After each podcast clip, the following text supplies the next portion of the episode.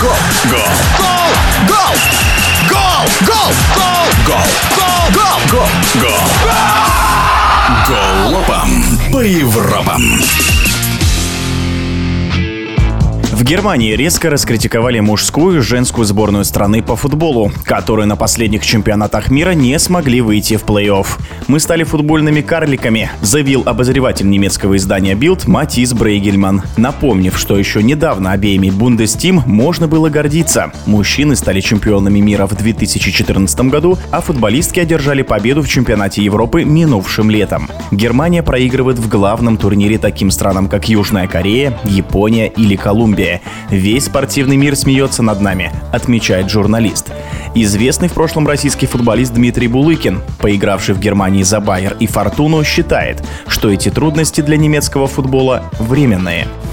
Для любой команды очень важен результат, тем более для национальной команды, потому что все смотрят, все хотят увидеть результат, а если его нету, то здесь начинается очень большая критика. И результатов у сборной Германии по футболу и мужской и женской сейчас нету, да, они ниже плинтуса практически вылетают на групповой стадии, поэтому, естественно, началась критика. Но если посмотреть на клубный футбол в Германии, то все там хорошо. Интриги теперь есть и в Бундеслиге, и во второй Бундеслиге, и в региональных очень серьезные интриги, всем нравится, но национальная сборная не дает сейчас результатов, поэтому, конечно, все обратили на это внимание. Я не думаю, что здесь есть какие-то большие проблемы в этом, просто так получается, что все научились играть в футбол, все научились ставить автобус, если можно так назвать. Если посмотреть там на какую-нибудь сборную Ямайки, которая вышла сейчас против женской сборной Германии по футболу, то она сыграла там 0-0, 0-0 и 1-0 и